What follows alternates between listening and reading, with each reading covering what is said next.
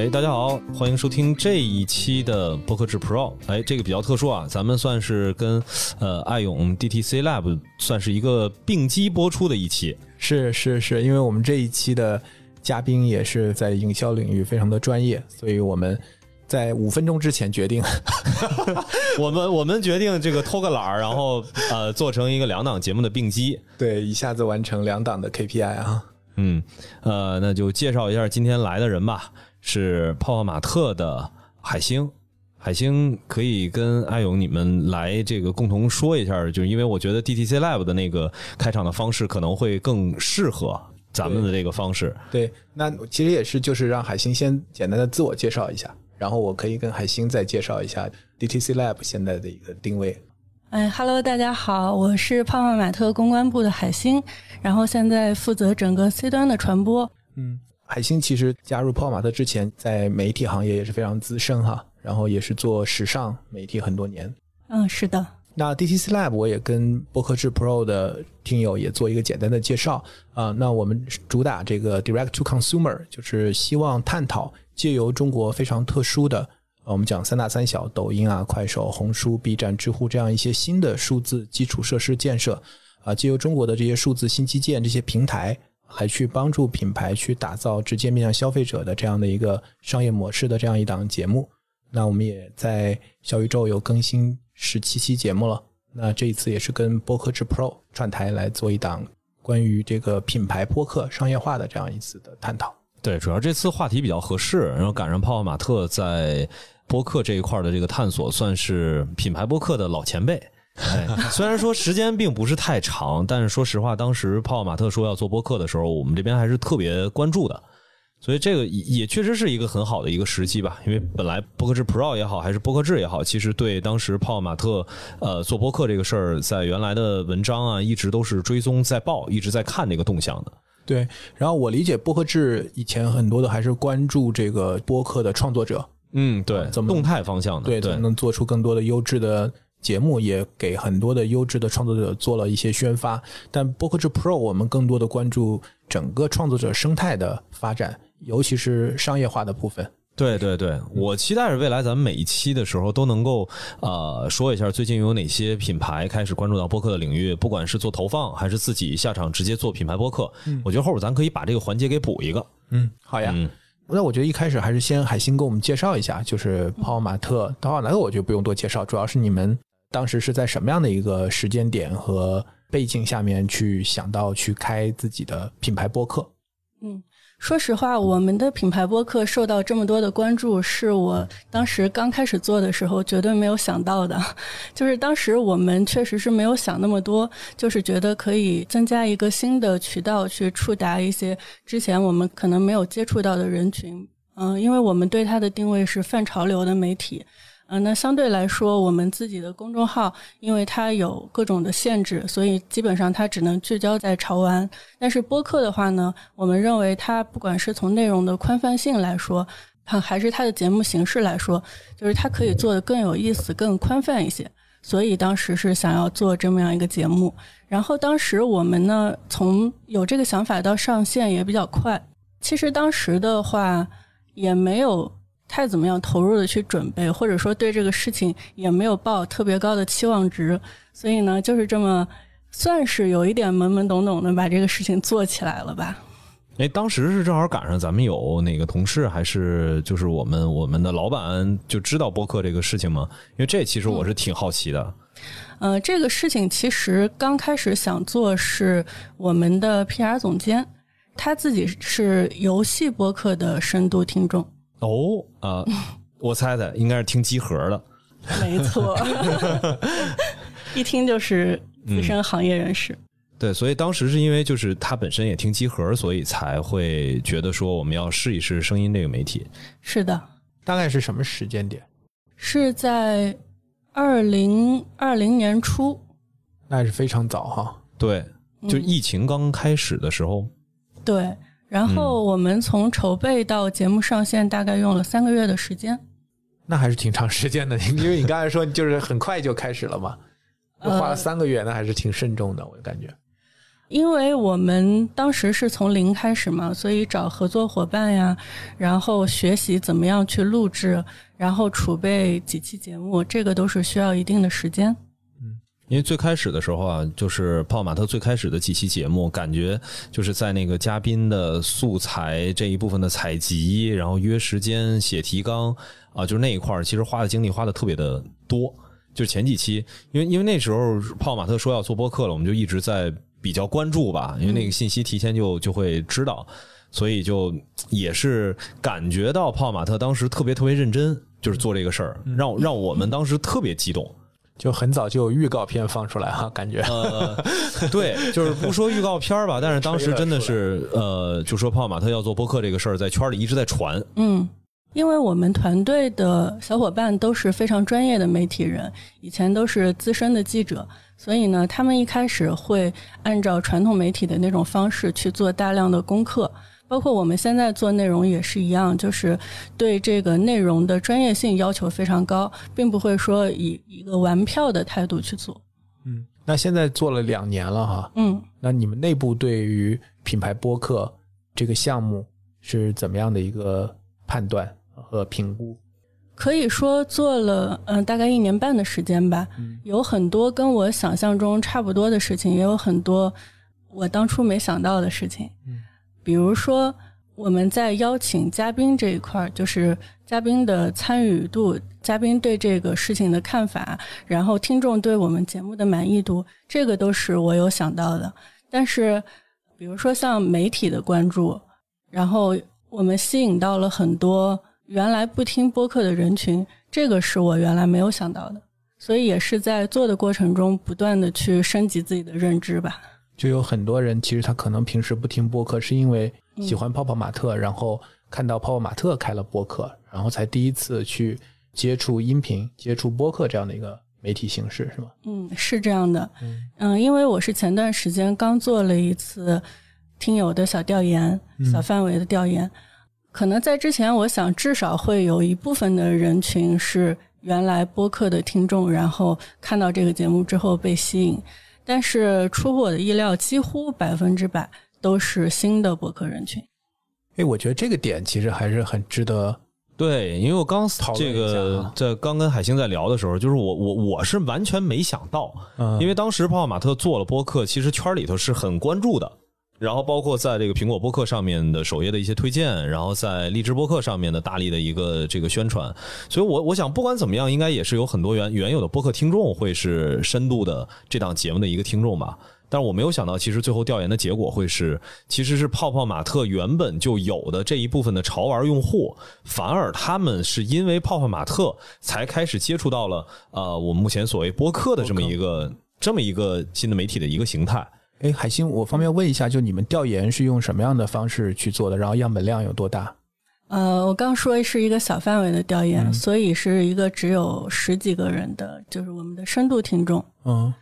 其实我也不是为了做调研而调研，而是想约他们聊一期节目。然后呢，他们就是一听说这个事情，非常的热情，非常的激动。然后拿到提纲之后，就是基本上每个人都写了文字版的回复给我，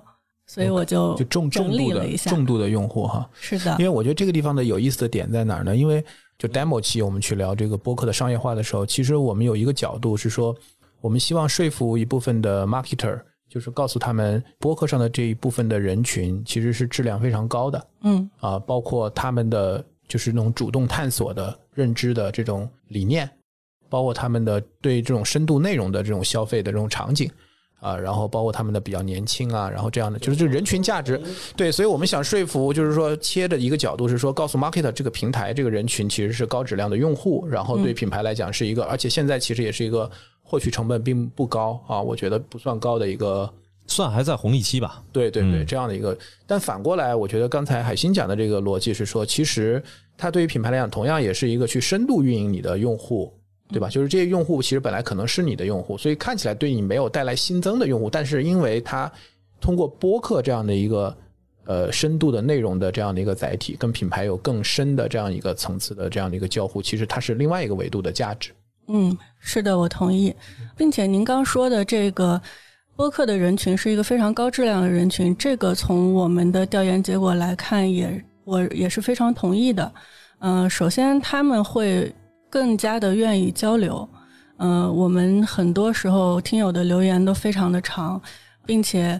他们告诉我，他们很喜欢通过这样的方式去当做一个潮流文化的学习的这么一个渠道。嗯并且因为我跟他们比较熟了之后，知道他们自己在事业方面、其他的方面，呃，也是非常的成功。就是很优秀的这样的一波的一波用户哈。嗯因为我理解海星其实播客只是你管的一摊事儿里边的一摊嘛，对吧？其实对，小到不行的一部分。咱目前看起来的话，但是像刚才那个海星也讲了，这也是他们内部其实很受重视的一个项目，嗯对吧？所以我觉得你可以跟我们讲一讲，就是说它是什么样的一个场景，你们意识到这个项目其实还是挺重要的，或者说高层也好，或者整个公司也好，开始把这个播客当做一个很重要的项目。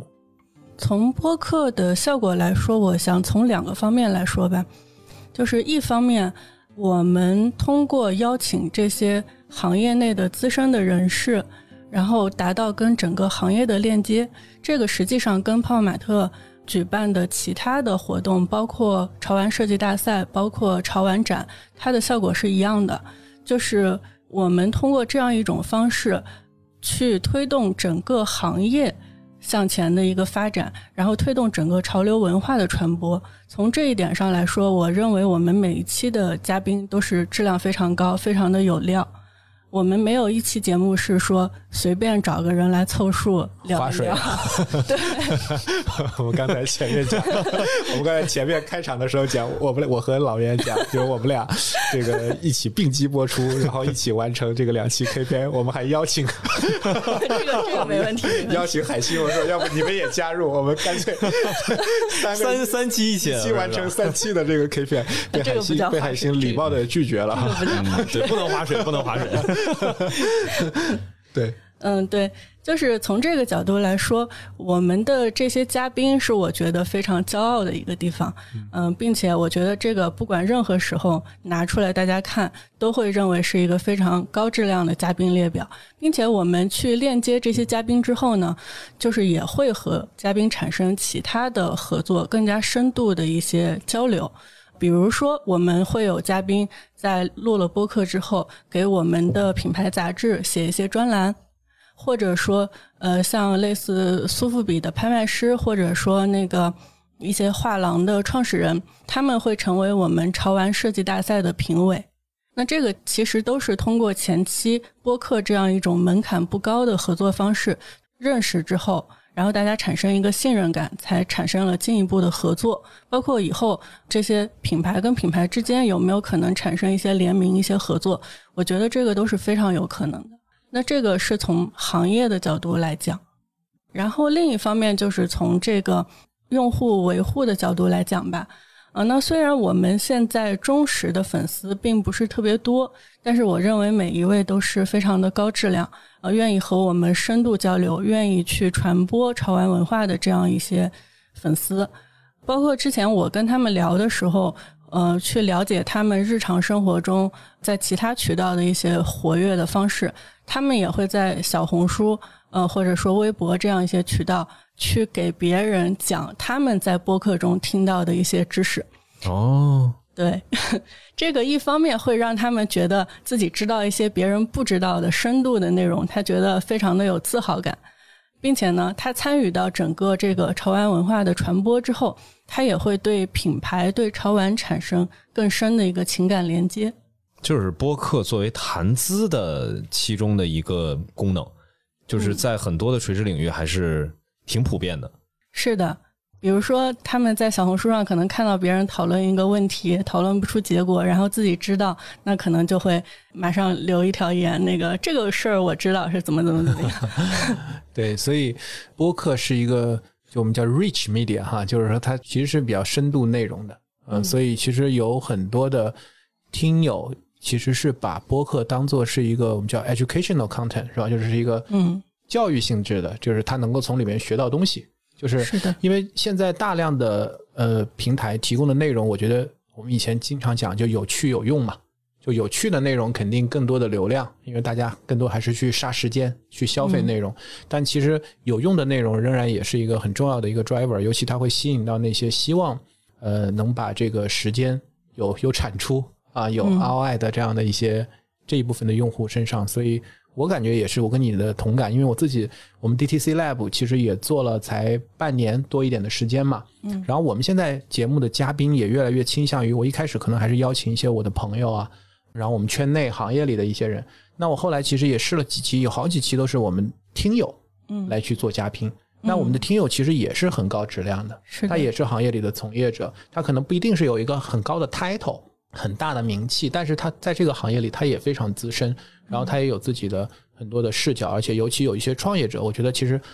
他敢出来创业是吧？本身其实都是有几把刷子的，我觉得，嗯嗯嗯。所以我自己现在也越来越倾向于就是说。呃，我可能不一定是要用，因为你请一些特别大牌的人，当然可能他有一些流量，是吧？有一些话题，有一些辨识度，他可能会带来一些自来水。但其实从我经营一个电台的角度来讲，播客的角度，我希望还是内容取胜，就是有优质的内容，而且呃，不是这种比较大的我们叫 big name 的这些人来聊，其实反而我觉得他可能压力也小一些，他可能讲的更真实啊，因为播客其实还是一个很。真实，非常真实，就真诚分享很重要，是吧？就是你如果有很多的架子要端着，这个是很困难的，也很难受。我们经常开玩笑说，你要装逼装个四十五分钟在那儿，那挺累的，也挺累的，也挺不容易的。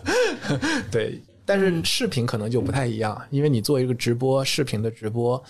呃，因为人面对镜头，我觉得还是绝大部分人如果没有受过特别的专业训练，其实还是在视频面前会不自觉的会有拘促感。嗯。但是音频，你像我们坐在这里聊天，对着麦，然后可能熟悉一会儿的话，大家慢慢慢慢松弛下来就会。海星一开始可能很谦虚，他说：“啊，我我我可能比较紧张。”但是大家聊聊聊着聊着，可能就会很容易就能够进入状态，对吧？嗯，所以我我同意，就特别同意你说的，就是说，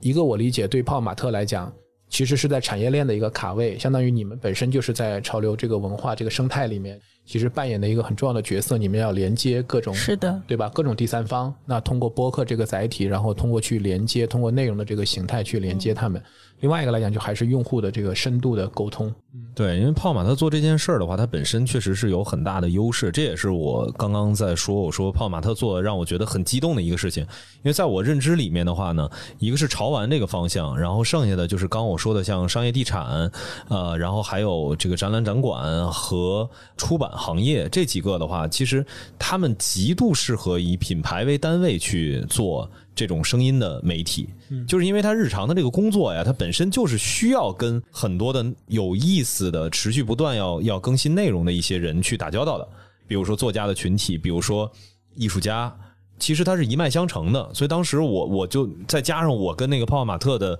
很多的那个就是被采访那些对象啊，就设计师以前潮玩这圈，其实跟播客这圈的交集一直很深。就是他们，因为都是一些比较关注潮流文化的人，其实，在十年之前，在北京那个时候，就是播客还是一个极其极其小众，那时候我们还叫网络电台的那个状态的时候，他们就频繁的出现在类似于像糖蒜呀、三角龙啊，然后还有就是一系列的当时那些播客节目嘛，都是他们的嘉宾。所以当时我看了一下那个泡马特早几期找的那些访谈的对象，都是在播客圈里面熟面孔。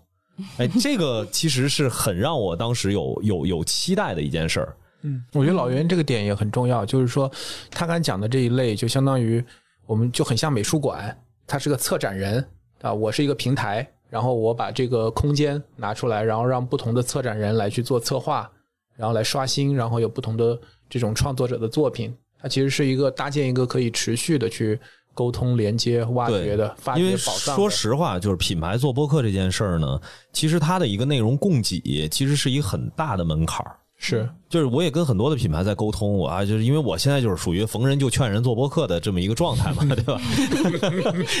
所以其实确实是面对很多的一些，尤其是快消类的这个品牌的时候，真的是，我就我也得绞尽脑汁去想，就是哎，我说说服你不是做投放，而是做品牌播客，那。它的内容的供给到底是围绕什么样的方向？这个事儿其实，如果不是像泡马特这种，它有一个自己非常清晰的，我是在做潮玩文化的这么一个定位的话，其实很难给他立刻想出一个理由啊，就是你到底什么样的内容可以持续不断的输出。同时呢，这个人群也是因为你能够持续不断输出这样的内容，能够不断的建立基于你品牌的这个私域。其实这个链路还是需要去挺深入的去探索的一个事情。嗯，是的。如果单纯说产品的话，那很容易就会产生一个内容的同质化跟厌烦。哎，是的，是的，对。我们在内部分享，其实我们把播客当成一个触达和维护优质资源的一个抓手。OK，对它的门槛是比较低的，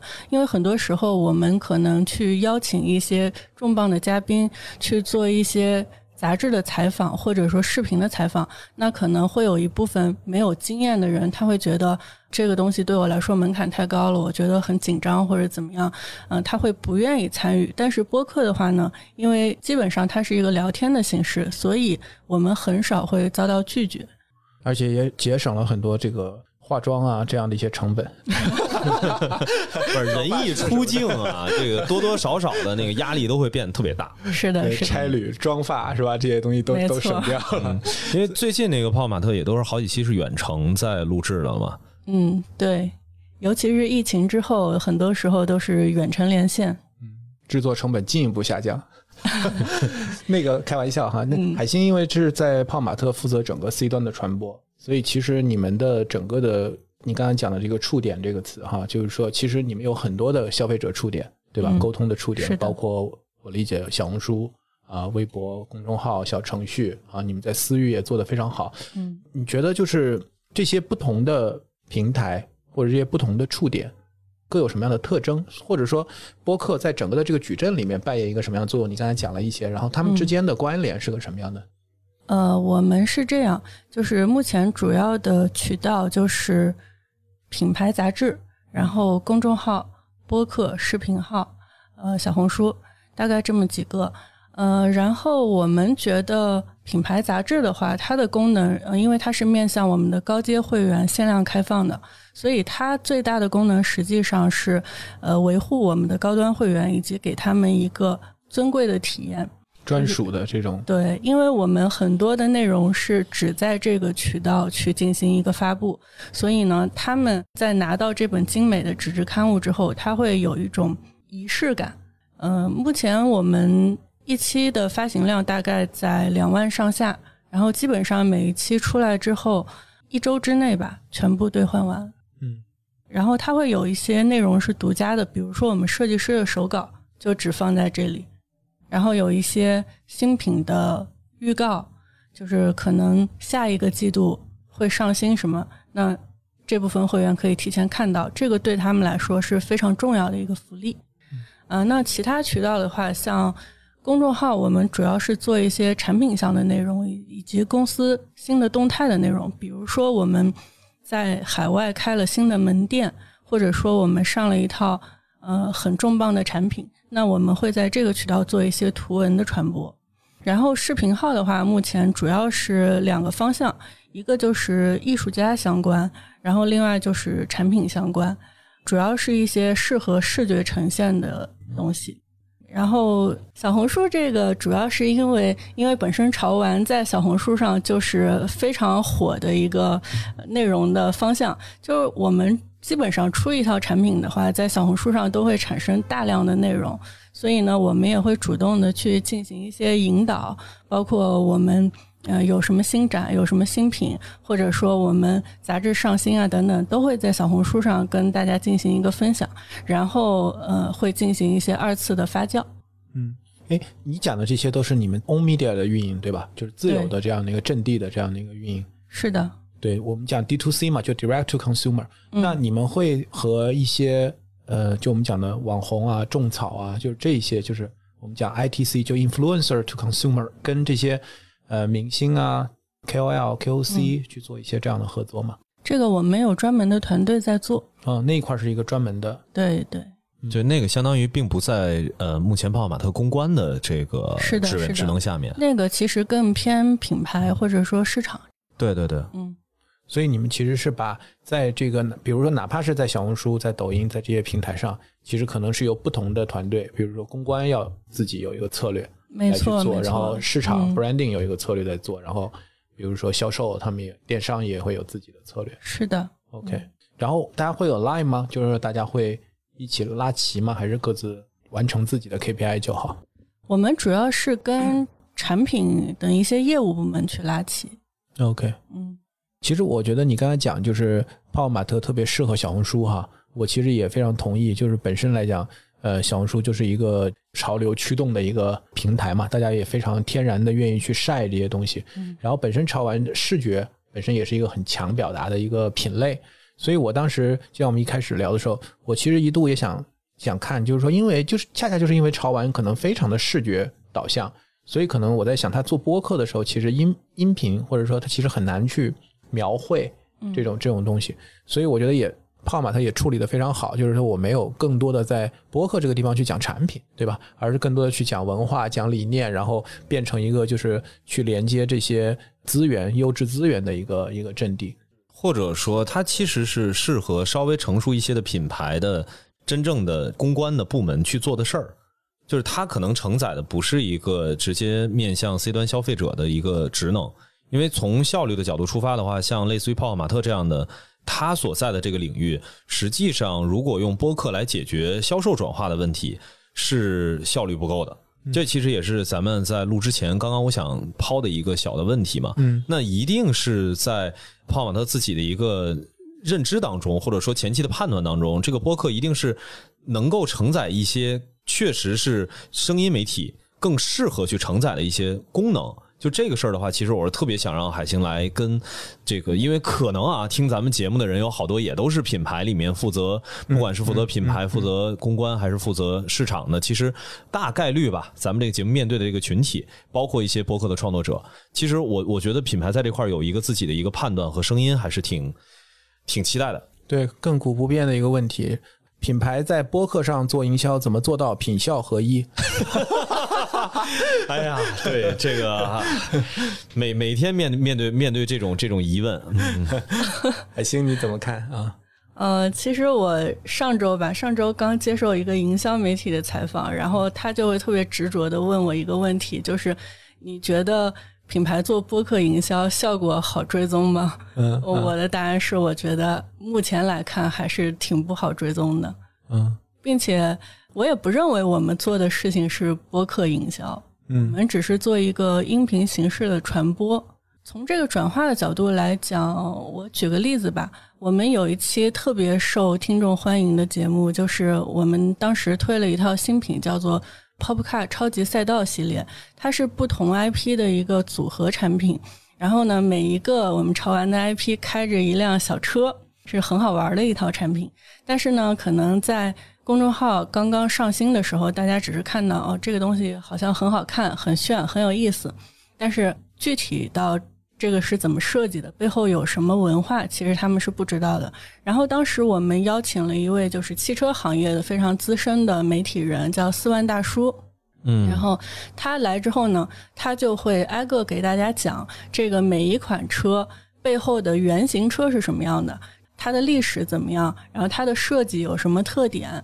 等于从汽车文化的角度去进行一个解读。然后当时很多的网友听了这期节目之后，就特别的喜欢，觉得对这套产品有了完全不一样的认知。可能原先看它只是一个简单的好看的东西，这样一看呢，它其实承载了很多的汽车文化。那有一些原本可能对这个不太感冒的网友，他就去购买。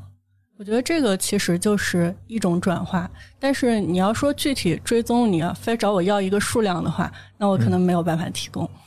或者让你给一个马上给个链接，是吧？就是这种。是这样的，对，我觉得其实老袁刚才提的那个问题，就是我们刚才讨论的，就是效率、营销效率和营销效果的这个问题。没错，是的，对？吧？就是我们叫 efficiency 和 effectiveness，就是说，我是觉得我们这样来看，就是说，我们先看效率这件事情。效率这件事情，我理解它有两个维度，一个是我们原来讲的就是触达的效率，啊，就是做 reach 比较大的这样的一个覆盖。那我们以前肯定知道，在原来的流量环境里面，就中央型的媒体非常集中非常高的，对，嗯央视、春晚。对对吧？就是这种，包括什么世界杯啊、美国的超级碗，这就典型的就流量集中。那这个时候你做触达效率肯定是最高的啊，所以那就就投这种大媒体。所以包括原来宝洁、联合利华，就是说这种为什么它能够有这样的一个规模效应，本质上就是说它能够集中，因为它的它的品类也多，对吧？然后它的这个消费者用户群也非常的广，然后它渠道也铺得很好，所以这时候它来去投这种很贵的媒体，它其实摊到的每一块的这个采购的这个成本其实是低的。所以它能 afford 就能它付得起这个这个非常高效率的投放。那另外一种，但我们现在就是说碎片化的这种媒体环境，其实没有越来越少这种就是大的中心化的流量了。那其实大家可能关注的一个效率就是精准的效率，就是能够去找到我想找的那一群人的这个效率。其实这个是挑战的。我觉得是这是现在大家在效率侧的一个很重要的一个。怎么样去让那个漏斗漏得更对？就是我不需要那么多的人，但是我想找到我想要的那一部分人。然后在效果这一侧呢，我觉得其实也有两个维度来看。那一个一个维度来讲，就是说我们就传统的就是按 ROI 核算啊，甚至就是说往前链路推，我们按很多效果投放，比如百度有很多我们 search，我们竞价，我们现在很多大量的投放都不是合约广告，都是竞价广告，我就是出价，我 bidding，对吧？我只我只我只能承受这个，我愿意出这个价，那我就就按这个价来购买，但我并不是确定性的能买到。那你能保证你的成本？控制在一个你能接受的范围内，但是你能买到能不能买到足够的量，这就不一定了，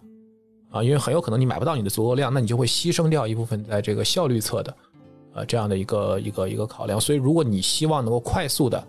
呃，占据一个市场，或者说快速的，然后去把这个产品推到一个势能上，那可能这种方式就没那么合适。但是，我认为效果这一侧另外一个维度，其实我们从 branding 来讲，就 branding 的效果怎么去考核和评量。我觉得这个其实是刚才我觉得海星的那个故事里面，其实能够给大家一个很重要的一个启示的，就是说，我觉得品牌做 branding 很重要的一个就是你有 story to tell，就有人愿意去听你讲故事，对吧？你品牌真正的溢价其实就是来自于这个故事能带出来的情感的价值啊，社交的价值啊，就是是的功能超越 Beyond 的这个功能之外的这一部分才是真正的这个品牌的这样的一个价值，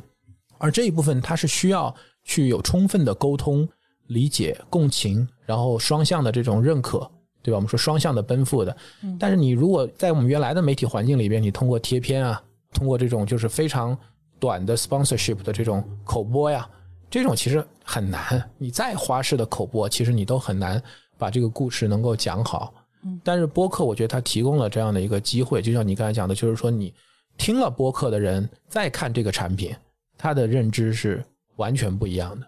就是他有机会去充分的去理解这个产品背后的它的设计理念、它的文化的含义以及它的这个品牌的精神，这个时候就能够把它的这个价值能够带出来，就拉到。所以理念这种东西，它其实还是讲出来让别人听见的。理念这个事情很难是给别人直接展示出来，然后强行的 push 出来的。尤其是他很难通过这种就是羊羊羊就这种方式来来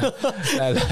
来去来去构建，对吧？对，我觉得它是一个长期的一个潜移默化的过程。嗯，有时候我们说一些百年品牌、一些奢侈品牌，那实际上他们的品牌溢价是来自于他们的品牌文化。那你说到那些像爱马仕、香奈儿这些，基本上对这些稍有了解的人都能讲一讲他们的故事。那你想想，你的这种认知从哪儿来？肯定不是从一个广告或者说一次直播中来。那他们也做直播，他们直播追求的可能是马上的转化，但是他们会在此之外去做一些，呃，比如说创始人的故事的传播呀。或者说这个老的产品一些传奇产品的设计的传播呀，那这个就是品牌建设维度的东西，它可能不会马上产生非常明显的一个销售的效果，但是从长期来看，它是可以增加你的品牌附加值。没错，没错。我们 BeyondPod 旗下有一档刚刚上新的播客，是叫 Easy Fashion 嘛。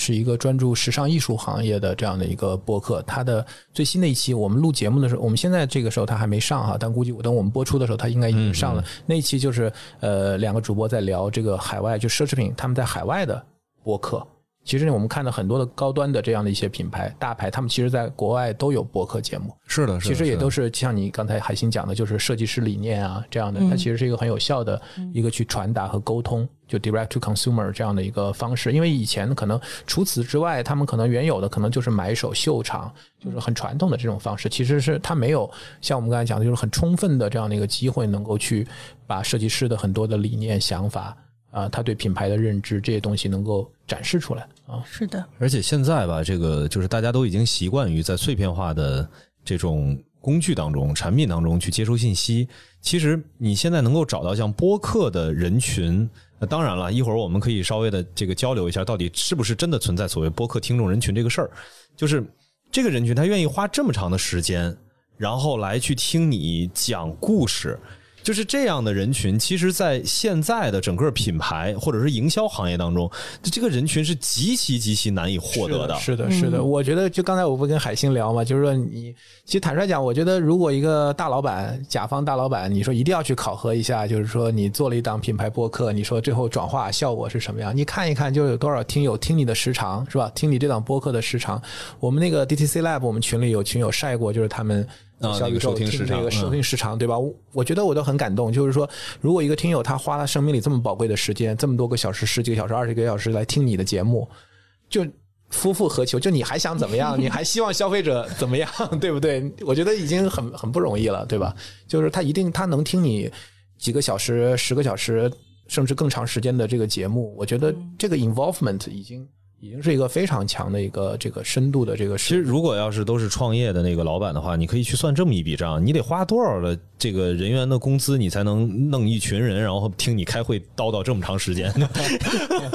因为你做个播客，然后整个你的这个品牌下的，就是可以去去 push 一些品牌信息的这个内容，然后可以被那么多人收听那么多个小时，就这件事情，你你哪个媒体能够做得到呢？因为注意力还是非越来越稀缺的，而且越是这种碎片。化，大家看，就是这几年，其实内容形态不断的创新，对吧？就是越来越多的内容供给，越来越多的内容的容器，然后，但是大家的时间就这么多，没错，对吧？就是说，你你越来越多的品牌，大家都在做内容，大家都在内容上投资，供给侧，对吧？我们刚才讲这五点多钟，大家都推推文，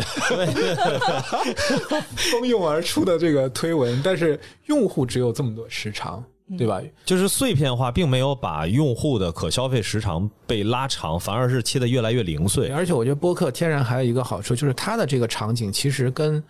短视频直播的场景不冲突。嗯，是的，它不是在一个维度上再去争夺，哎，有点像是一个平行宇宙。对，就是你像一个人的话，二十四个小时的这个一天的时间，每个人都是一样的。但是你看他的那个收听节目那个总时长，你会有时候不能理解，说这哥们儿每天在干嘛？一天听十几个小时，就是恨不能除了睡觉的时间，然后都在听东西。但这事儿你想想，如果他日常的工作就是一个，比如说设计师，嗯，然后或者说是一个呃程序员，可能会稍微差一些。但是比如说是呃平时工作不是那么的需要用耳朵的。就是都是沉浸在某一个事情当中的，就包括一些艺术家，确实啊，那对他来说，这个东西就是一个耳边一直在听的东西啊。你在把话题引向摸鱼那个话题，我看那个群里有朋友在问，就是小宇宙有没有 PC 端的版本？你还说用那个芯片换个芯片 M 二的这个芯片可以哈。就是大家可以，其实它是个背景音。就简单来讲，我觉得很多播客的这个节目，它是个背景音。首先，你也不要期待用户拿个小本儿，是吧？就是边听你的节目边做笔记。哎呀，你说到这个，其实我们的听众还真是有点特殊啊，就真拿小本儿是吧？我我挺感动的，因为我跟他们聊呢，就发现他们有时候听节目，可能一个节目会反复听三四遍。嗯，就他们说需要消化，然后听完之后呢，会写几百字的评论。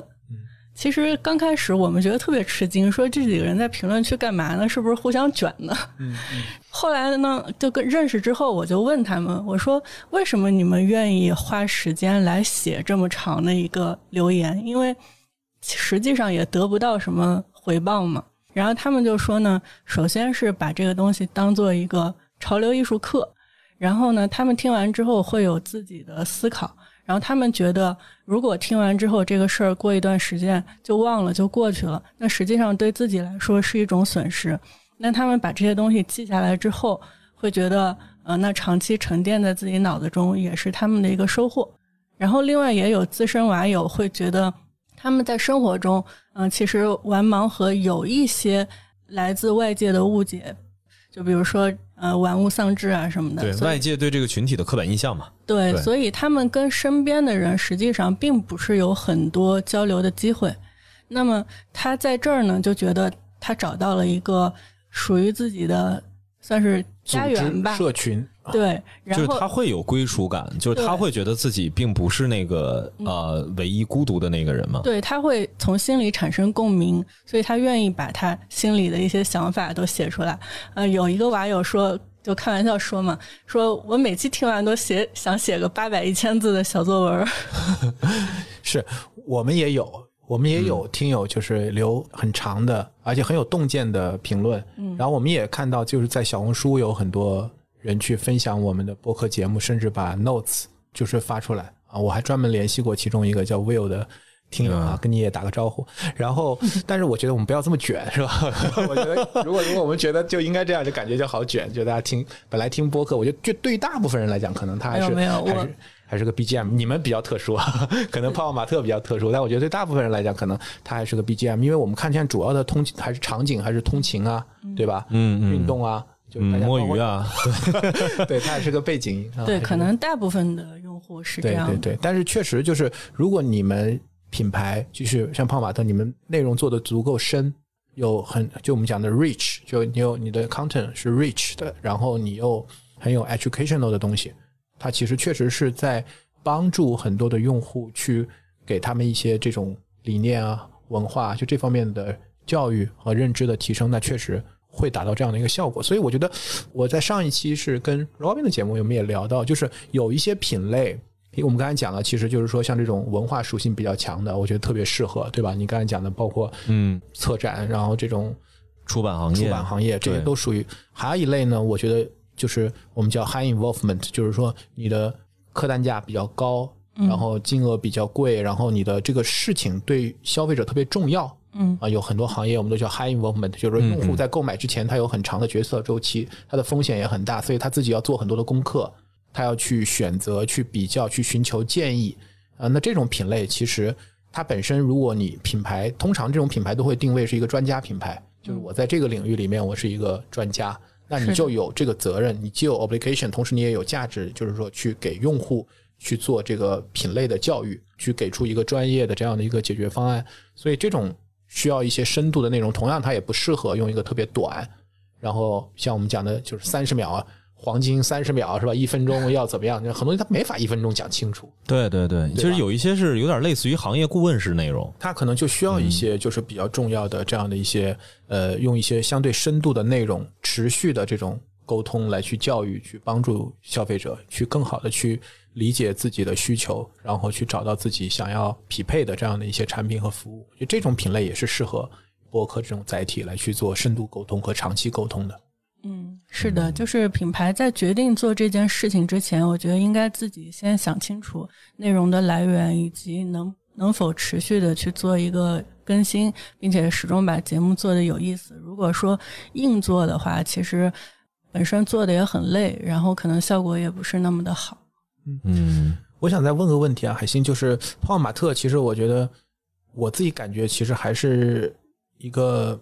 有很多可能性的品牌，而且我感觉上市之后，其实你们关注度也媒体关注度也很高嘛。嗯然后的话呢，我自己感觉你们现在也在呃往很多领域再去发展，所以我我想也正好借这个机会请教一下你，就是说你们是怎么看待泡泡玛特所在的赛道啊？怎么去定义它的这样的一个品类和未来发展的可能性？然后播客这样的一个一个节目，在你们的整个这个 story 里面，未来会扮演一个什么样的角色？嗯，泡泡玛特这个品牌，我觉得它具备一定的特殊性，它基本上可以说是一个品牌及品类的这样一个品牌。就是基本上大家说到盲盒，说到潮玩，马上会想到泡泡玛特。那你问第二名是谁？我觉得可能大家 都不太知道。所以呢，就是泡泡玛特，它从一开始扮演的就是一个引领者这么一个角色，所以它会天然的有一些行业的责任感在。嗯，因为潮玩这个行业实际上除了几个大的厂牌之外呢，大部分是一些小的设计师工作室或者小的厂牌。那这些品牌可能他们做的东西很不错，然后产量比较低，但是它也没有太多的资源和渠道去进行一些推广。那泡泡玛特会通过整个对潮玩文化的推广，那同时也带动产业链里的其他的设计师厂牌也好、工厂也好、供应链也好，就下游的这些渠道吧，去进行一个整体的提升。包括我们一开始可能生产的时候，整个行业是没有标准的，那我们也会去建立这样的一些标准。可能现在整个呃盲盒行业，它的产品的规格也好，然后产品的材质也好，这些都是以泡泡玛特作为参照系。那么我们做播客这件事情，实际上也是一样，就是是以一个行业的引领者的这样一个定位去进行整个行业的一个推广教育，然后帮助我们的一些其他的厂牌设计师去进行一些推广。我能问一下，就是你刚才讲的，就是说更多是在做品类的这个推广和教育，就我们说 marketing 的 category，就 MTC 就是营销整个品类。那泡泡玛特算是一个渠道品牌，还是导购品牌，还是自己本身？就这个其实是我感兴趣的，因为看起来，因为不管是你们的发展路径，还是因为你们现在上市有了更大的资本的支持，嗯，能够把通路这件事情做得更更强。就是说，在这个生态里面，你觉得，呃，泡泡玛特是更多是渠道很强？还是说在哪个维度上，比如说用户侧，泡泡玛特它实际上本质是一家 IP 经纪公司。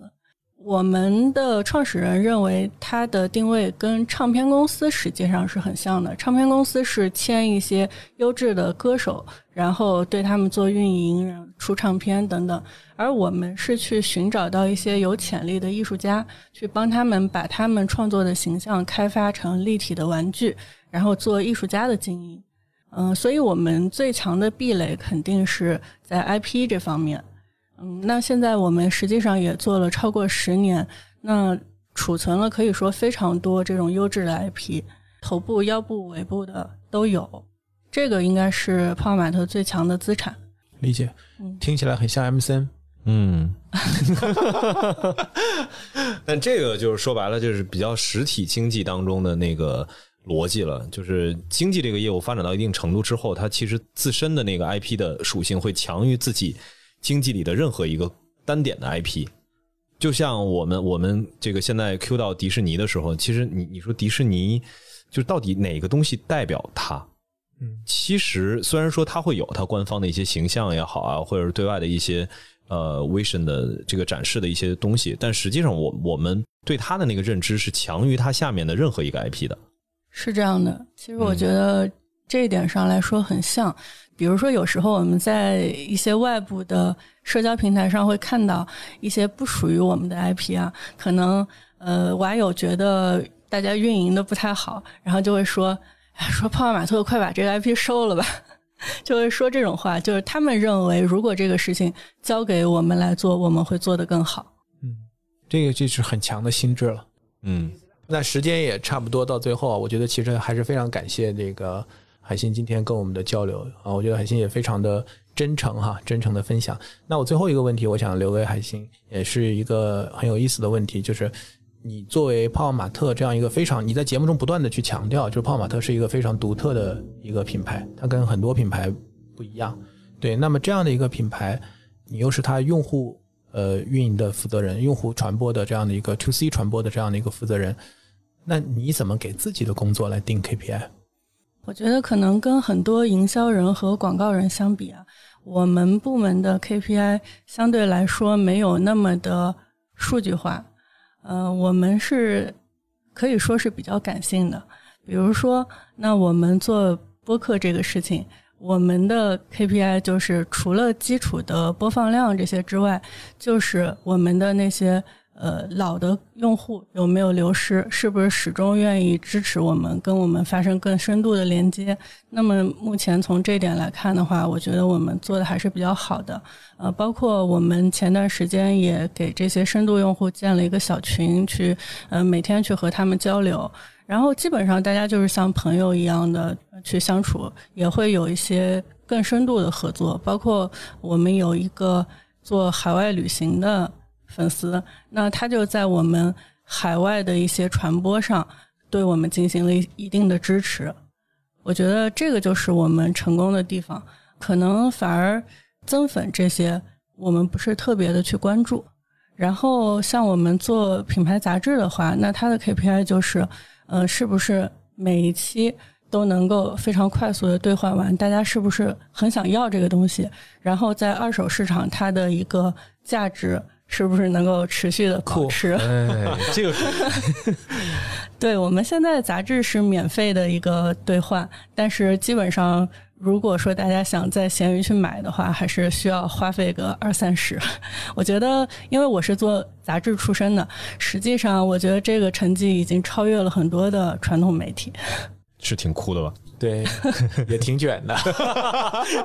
我觉得前面可能呃有一些我们的甲方小伙伴是吧？听到这个海星讲说，我们你看我没有什么数据的考核，说嗯，我要把这个让我老板听一听。到最后一步就说要让我这个内容能在闲鱼上能够被炒起来，还是不要让老板听了。很有可能，很有可能。好的，好的，非常感谢那个海星给我们提供的这个视角，我觉得还是有很多的启发，而且确实，我确实觉得应该让更多的人听到。尤其在现在这样的一个非常怎么讲，经济可能也不是很确定，然后大家压力都很大的情况下，很容易大家打着一个这个所谓品效合一的这样的一个理念或者一个帽子，其实就嗯，其实是品也没有做好，或者脱离了很多我们真正要去做的有价值的事情。品牌肯定是有价值的事情，然后核心我觉得在现在一个是内容的资产，就是我们要能够创作更多优质的内容，是吧？能够去。和用户有深层次的沟通，另外一个很重要就是关系资产，就是我们跟消费者的关系到底是一个什么样子，能不能跟他有更深度的这样的一个关系？我觉得不管从内容还是关系的角度来讲，我觉得博客都是一个非常重要的一个载体。而怎么看待这个博客，怎么看待我怎么利用这个平台来去跟消费者沟通，其实代表了你对待品牌建设的理念。没错，啊，我觉得这个其实可能是更重要的。对，正好我最后再 Q 一下，就因为之前我跟海星也在聊，我其实是觉得并不存在所谓真正意义上的播客听众那个群体。我觉得所有品牌如果想要在播客这方面有点儿呃投入的话，我是希望它能够聚焦在自己的用户。嗯，就你你要有信心，就像这次。跟泡马特聊，就是我们得知的一个情况。虽然说这个调研的一个样本的数量可能没有那么大，但是我们知道听泡泡玛特播客的很多人，其实是泡泡玛特本身品牌的用户、产品的用户，并不是说我们一定要盯着所谓的那个播客听众群体去做自己的一个品牌播客。我觉得最后其实想 Q 一下这个事情吧。对，就哪怕把它作为一个私域的深度运营的一个。延展啊，其实也是非常有价值的。嗯，对，我觉得有一些品牌存在这种想法，主要还是因为播客整体的盘子相对来说没有那么大。如果说它的盘子整个像公众号那么大，你说会有一个品牌说，我们现在要做一个公众号，我们的目标是把这些习惯看公众号的人发展成为我们的用户。这个叫公号读者是吧？就不存也不可能存在一个这样的定义，对吧？就因为他看公众号，所以你做公众号把他吸引过来，这个逻辑是不成立的。那播客也是一样，就是虽然说播客群体可能是相对来说有一定的特性，但是你想通过做播客内容就让他过来听，进而成为你的粉丝，我觉得这个不太可能。聚焦内容本身。好，那感谢海星。嗯。行，那咱们这期这个两个台并机播出的节目，对吧？谢谢老袁的提议。好好，那跟我们的听友说再见，好，我们下期节目再见。好嘞，拜拜，拜拜，拜拜。